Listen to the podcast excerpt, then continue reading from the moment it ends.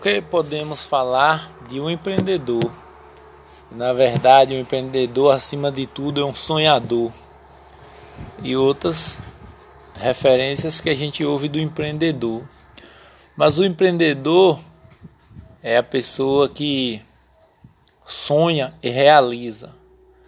Ele pode ser forte lutando sozinho, mas ele pode também ser extraordinário lutando junto com outros empreendedores.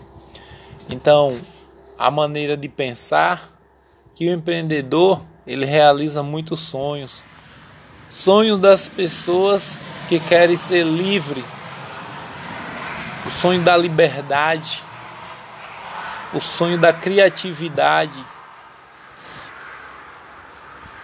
é os sonhos que a gente sempre vê que as pessoas querem buscar, de ter dignidade, de fazer aquilo que gosta, dar oportunidade às pessoas, porque quando você empreende, você não pode empreender sozinho, você vai necessitar de pessoas que queira te ajudar, pessoas que queira buscar também e sonhe com realizações profissionais e realizações também pessoais.